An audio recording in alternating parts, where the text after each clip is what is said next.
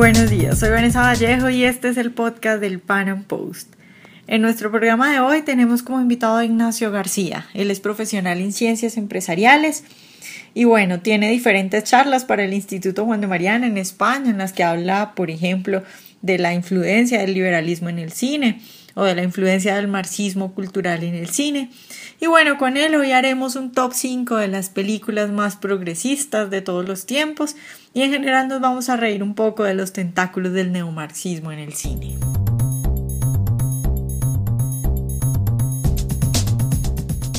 Ignacio, buenos días y de nuevo muchas gracias por acompañarnos. Buenos días, gracias a ti Vanessa por invitarme de nuevo. Ignacio, pues hoy eh, nos hemos reunido para hacer una especie de top 5 de las películas más mamertas de la historia. Eh, mamerta es como le decimos en Colombia eh, a, los militantes de izquierda. En Chile les dicen eh, chairos, en, ustedes en España les dicen perroflautas. Y bueno, en general, pues a la gente de izquierda. Y bueno, para reírnos un poco entonces... Dime, dime. perdona que te interrumpa, persona. aquí le decimos más bien progres. Progres es la, eh, de lo que voy a hablar. Pero flautas es un nivel más allá todavía, es más comunista todavía. Ah, ok. bueno, entonces vamos a hablar de, de, de, los, de las películas progres. Vamos a hacer como una especie de top 5 y a reírnos un poco de eso. Bueno, entonces tú me has dado una lista. Eh, la, primera película que me dijiste es Reds, que es una película estadounidense en 1981 y pues está basada en la vida del periodista John Red, que fue un activista comunista estadounidense, casado además con una feminista. Y bueno, hay que decir que este hombre, como la mayoría de comunistas de poder, pues tenía mucho dinero, una gran fortuna, estudió en Harvard, por ejemplo. Y bueno, ¿cuál es tu comentario sobre la película? Porque quedó en nuestro top 5. Bueno, la película hay que decir que es muy buena película, es decir, como película es magistral, porque de hecho el mejor cine anticapitalista se hace precisamente en los países capitalistas, que es donde tienen los mejores medios para hacerlo y además disfrutan luego de, sus frutos, ¿no? Porque Warren Beatty y Diane Keaton no es que estén viviendo en la miseria ni mucho menos, ¿no?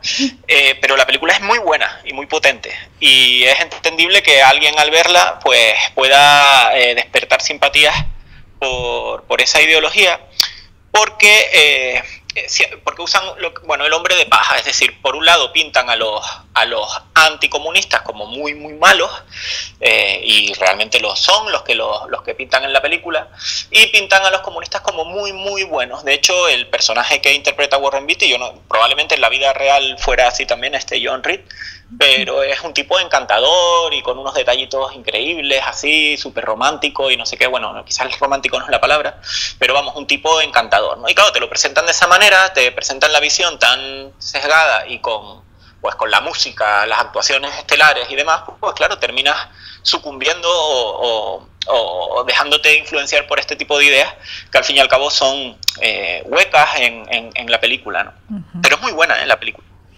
Bueno, también nos hablaste, me hablaste de Los Educadores, que es una película que estuvo nominada a Mejor Película en Cannes en el 2004, que esa sí me la vi hace mucho tiempo. Ya no la recuerdo bien, pero sí recuerdo que es de unos eh, activistas, son unos muchachos que, que eh, quieren asustar a gente rica y bueno, luego la película da como un giro y sale una chica que es prácticamente que un rico le arruinó la vida y que, la, y que le quita dinero y que está pobre por culpa de, este señor millonario, ¿verdad? Sí, así es. Esta es muy divertida porque es demencial, ¿no? Si la ves, si la ves con desde nuestra perspectiva, eh, es demencial porque es de esto, de unos pibes así como muy activistas, muy, esto sí más perroflautillas que progres. Sí. Y entonces se ven metidos eso, empiezan a, digamos, a intentarle hacer alguna travesura en la casa o algo así a, un millonario y al final se les acaba complicando, lo terminan secuestrando. Pero nuevamente es muy gracioso porque utilizan a este, a, la antítesis, ¿no? Al, al, millonario que secuestran, lo hacen nuevamente con él un hombre de paja y el tipo resulta ser un, una especie de antiguo idealista que de joven era como ellos y ahora se había convertido en un millonario acaparador y triste a pesar de todo su dinero y demás, y él como que los envidiaba y demás y tal al final, ¿no? Y es muy gracioso porque en la versión española de esta película han cortado el final eh, y cambia bastante el, cariz de la película. En la versión original, eh, bueno, al final es como que lo dejan libre con la promesa de que no les va a delatar, eh, por, digamos, por también el tener esa, ideología. Y entonces al final, pues efectivamente el tipo pues los denuncia a la policía y los detienen. Bueno, no los detienen, pero vamos, que el tipo al final lo pintan como incluso un ogro hasta en el último, en ese último momento, no traicionándolo. Pero curiosamente en la versión original lo que se demuestra es que el tipo dice a la policía que lo han secuestrado y tal, pero eh, los ayuda, es decir, les presta su yate y les deja su mansión y les deja dinero para que ellos escapen, ¿no? me parece que se escapan de hecho a Barcelona, ¿no? Desde Alemania, donde, donde están. Es decir, que hasta en eso luego es eh, manipuladora la peli, hasta en, hasta en la versión española es especialmente eh, diferente. Y eso, al final siempre hacen lo mismo, te presentan a los, a los personajes protagonistas de izquierdas como, bueno, seres con defectos y tal, pero muy idealistas y muy buena gente y tal, y a los, a los eh, ricos y a, los empresarios y demás te los pintan como malos, malísimos, sin posibilidad de redención incluso. Claro, claro, pero eh, pasa ahí que, por ejemplo, en el, en el pedazo en el que están convenciéndolo y el tipo se recuerda de cuando era antes, es como, es como la forma de, de, de, mostrar que, que, en el fondo los capitalistas tienen como un lado bueno, que es el como, como el lado socialista, como el lado de izquierda, y que la gente en el fondo podría recuperarse como si fuera pues algo malo. De hecho, el discurso del hombre es de socialdemocracia, más socialdemocracia alemana, ¿no? Que es como la más socialdemócrata de todas. Pues es el discurso de socialdemocracia puro y duro, ¿no? Como en plan, hombre, no, sí, yo esto me lo he ganado por mi trabajo y tal, eh, pero bueno, sí, hay que repartirlo y hay que poner límites a, la creación de riqueza y a la acaparación y tal, ¿no? Es como, eh, y, y, eso lo ponen como, además como el mensaje contrario, si a lo más que llegan a poner como, como mensaje contrario al comunismo, al comunismo es eso, es decir, ni siquiera lo plantean en términos pues más libertarios o más anarcocapitalistas o tal, bueno, sería mucho pedir evidentemente, pero sería una excelente película para versionarla en una versión libertaria, es decir, hacer la misma situación, pero que en vez de secuestrar al protagonista de la película, secuestraran a un tipo como al profesor Bastos, que al final los terminara convenciendo y sacando, sacando de donde estaban metidos. Estoy seguro que al segundo día de secuestro se hacían anarcocapitalistas los tipos directamente. Bueno, no había considerado ese giro de la película, pero estoy segura que si hubieran secuestrado a Bastos, sí eso es lo que hubiera pasado. Sí, sí, tenemos que, tenemos que hacer un guion colaborativo o algo entre todos los libertarios y producir una película así. Claro, claro, y que el, que el guion del tipo secuestrado lo haga Bastos, a ver. No, no, papel incluso, que, el de actor lo haría él. Bueno, para quienes no saben, hay que explicarle a la gente, Bastos es un profesor eh, anarcocapitalista y, que bueno, que muchos lo seguimos y que es muy bueno, entonces que estamos seguros de que es capaz de convencer a gente como la de la película. Estoy convencido. Bueno, luego me hablaste de Aelita, que es una película muy vieja, 1924, está basada en un libro de Tolstoy que lleva el mismo nombre. Y bueno, es sobre un revolucionario soldado bolchevique, ¿verdad? Que viaja a Marte, ¿no? Sí, es en eh, Viaja a Marte y bueno, es una película muda y tal, y, y, se crea una, una revolución comunista en, en, Marte y tal, y es bastante épica eh, para su época.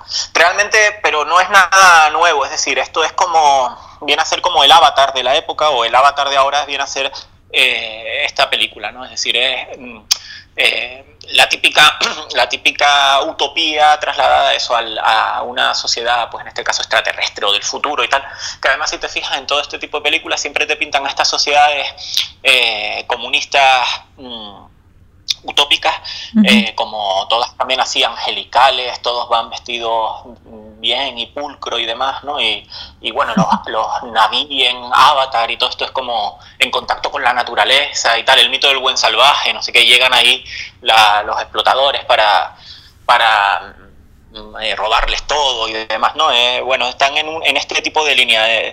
recomiendo esa, la de Elita Queen of Mars es como la eh, la más descarada de todas, porque era de producción evidentemente comunista, pero vamos, que no le quedan a la, a la saga estas como Avatar y cosas así. Sí, pero en la película es, o sea, ellos van a ser el, el señor, el señor este que viaja, el soldado bolchevique que viaja a Marte, va es a organizar una revolución proletaria eh, en Marte, ¿verdad? y lo consigue y la instaura y al final todo de miedo, todo estupendo. Es decir, acaba, la película para ellos acaba bien así, con una revolución comunista. Estupenda. Ah, ya, es el paraíso comunista. Exacto. Bueno, también me hablaste de, de John Koo, que es pues una, una película que dicen que está basada en hechos reales. Eh, de un niño que se enferma, pues tiene como un problema del corazón y bueno, los padres están ahí en el hospital sufriendo y en el hospital les dicen que no pueden, que el, que el seguro que tienen no puede cubrir la operación del niño y bueno, hay una parte en la que le echan prácticamente la culpa a la empresa del, del papá del niño que no, que le cambió el seguro. Eh, ¿Por qué tenemos esta película en nuestro top 5? Bueno, porque también resume a la perfección el, el, mito de lo de la sanidad pública y de todo el sistema, supuestamente el sistema sanitario en Estados Unidos y demás, cuando en realidad el sistema sanitario de Estados Unidos eh, es de lo, era, bueno, es de los mejores del mundo, eh, precisamente por la parte privada que tiene, porque la parte pública, que también es de un peso enorme, es la que sufre este, este señor realmente, es decir, es la, eh, la mala gestión de los seguros y la falta de, de una competencia real en los seguros, ahora agudizada con el tema del Obamacare, eh, es la que tal. Y nuevamente es eso, hombres de paja, es decir, eh, le echan la culpa al, al sistema capitalista cuando en verdad es precisamente eh, la, parte de ausencia de capitalismo la que genera eh, los problemas. Y es la usé porque creo que es, el, es la típica película, bueno, es muy conocida esta, pero va en esta línea de cine social. Al fin y al cabo es de John Cassavetes, si no recuerdo mal, y es toda la toda la línea esta de, por ejemplo, las películas de Ken Loach y demás, que son también así siempre de, de cine muy social, con un lenguaje además, esto de lucha de clases tremendo, de que los ricos son cada vez más ricos y los pobres son cada vez más pobres y que no se puede salir de la pobreza porque te hunden cada vez más y cosas así, ¿no? Es un mensaje completamente eh, distorsionado de lo que es o por lo menos debería ser la realidad del libre mercado. Claro, y que además como no es directo, o sea, no es una cosa directamente política, sino que lo involucran con una historia súper triste y no sé qué, entonces con los sentimientos van mandando el mensaje de a poquitos evidentemente, y te ponen siempre a un niño, siempre hay un niño por ahí. Eso es muy típico también de las películas españolas. Eh, las películas españolas eh, que tratan tema así social, siempre hay como un niño que descubre la maldad del mundo y la bondad de la izquierda a través de los ojos generalmente de su abuelo. Mira, pero es que es siempre el mismo guion en todas, es decir, ves una y las ves todas. Claro. Bueno, también, eh, por último, está Avatar, que supongo yo que hablas de sobre todo de, este discurso como de que el hombre por amor al dinero explota las minas y, acaba con la naturaleza y además también hay una, especie de, odio a la colonización. Eh, ¿Cuál es tu comentario sobre Avatar? Sí, eh, eh, ahondando en lo que decía antes, ¿no? realmente es como el bailando con lobos en el espacio también. Es el típico, el cine que se llama como perdón por el colonialismo, se puede denominar el estilo. Eh, pedir perdón por el colonialismo. Generalmente es eso, un hombre blanco que va ahí, pues, o el último samurái de, Tom Cruise que se va a Japón, o este de Kevin Costner con tal, o Avatar, que al fin y al cabo es lo mismo, y se redime pues uniéndose a la lucha de esta gente, cuando en Avatar precisamente todas las características eh, malignas que le, que le atribuyen a la corporación minera, a la corporación privada minera, en realidad son propias del Estado. Es decir, Avatar se entendería mucho mejor, sería mucho más coherente si esa, esa supuesta eh, empresa minera y tal que va allí, en más que una empresa, eh, eh, fuera un, un, Estado per se, ¿no? Porque tendría una... un ejército propio y demás. Y en todo caso, el, y eso no lo explican en Avatar, ese tipo de corporación minera que va ahí a Navi y tal, probablemente eh, podría ser privada eh, o aparentemente una, una, empresa privada si fuera de gestión pública o fuera una empresa contratista eh, subcontratada por, por el, Estado y demás, ¿no? Pero siempre te lo pintan eso como es una empresa privada malvadísima que va allí, cuando en realidad lo lógico es que hubiera varias empresas interesadas en esas cosas que tenían los Navi allí y pudieran pues negociar con ellos o, o, o llegar a acuerdos pacíficos con ellos y no tener que estar guerreando de esa manera, que además es súper caro. Eh, y es antieconómico, es decir, es que eh, el guionista pues entiende que sabe mucho del espacio y de, y de, disparos y de, pero de economía no. pero exacto, que es lo que suele pasar con todo este tipo de películas. Claro, bueno Ignacio, pues hemos hecho ahí un top 5 y creo que hemos tocado diferentes temas que son como eh, tentáculos principales del neomarxismo, diría yo. Y creo que también hay otra parte que la hablamos algún día y era eh, la parte como de, de, los sentimientos y las relaciones de pareja, que decíamos que hasta en eso está el marxismo cultural. Eh, por ejemplo, yo no sé si tú te la has visto, pero es una película que todos los adolescentes se han visto y mucha gente se ha visto sobre, es española y es Tres metros sobre el cielo, que es una película súper romántica, como de, de, preadolescentes, pues. Y entonces pasa lo mismo. ¿No la has visto? No la he visto, pero por, eh, es decir, la he evitado conscientemente. Es decir, no es que. bueno, pasa lo mismo que pasa en muchas películas, que es que, eh, bueno, está el, están dos tipos compitiendo por una chica. Y, bueno, el tipo que tiene dinero es el aburrido, el, el, el, malo, el que le pone los cachos, el que le es infiel, mientras el que, el que es pobre, pues es el que, el que es divertido, el que enloquece a la chica. Y bueno, también es, una, es, es como una variante que veo yo en las películas.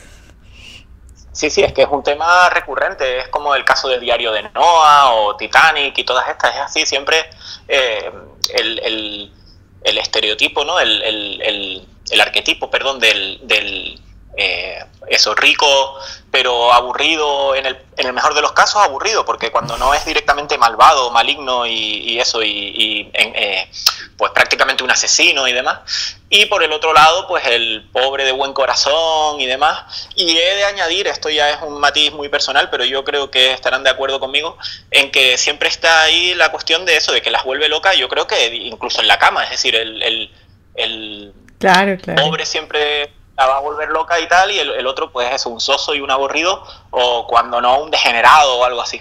Sí, que, que, le, que le pega o que termina haciendo, haciéndole maldades. Entonces por eso la moraleja es como que se tienen que ir con el pobre, porque el, el, pobre de verdad sí tiene amor y, de verdad sí la va a divertir en la cama. Exacto.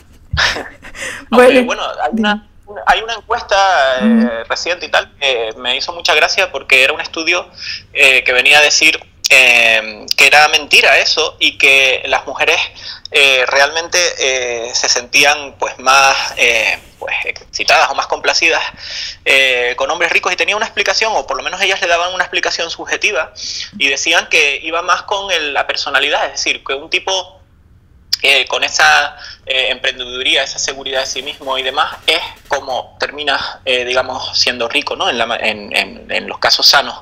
Y eso las, eh, eso las atraía más que el caso contrario, ¿no? Eh, evidentemente. Y me hacía mucha gracia porque decía algo así como que eh, dirán lo que quieran, pero al final no es lo mismo, eh, y perdón por la expresión, follar en un, en un coche, en un descampado, que follar en, en, la suite imperial del Ritz, por ejemplo, ¿no? Es decir, que eso también es parte, de, es parte del proceso. Claro, bueno, parece que, que, los directores de cine están equivocados también en eso de las relaciones, igual así como están equivocados en en, sus universos de socialismo eh, perfectos, también se equivocan en eso de que, de que las mujeres los prefieren así, yo creo. Bueno, Ignacio, pues muchas gracias por, por haber hablado hoy con nosotros, por haber estado en nuestro podcast hoy y ojalá te podamos tener más adelante. Gracias a ti, como siempre, y espero que sí, que podamos colaborar nuevamente, porque lo paso muy bien hablando con, con ustedes. Así que, muchas gracias. Ojalá hayan disfrutado esta entrevista de hoy. Recuerden seguirnos en nuestro canal de YouTube para escuchar todos nuestros podcasts y todo nuestro material audiovisual. Y nos vemos en una próxima emisión.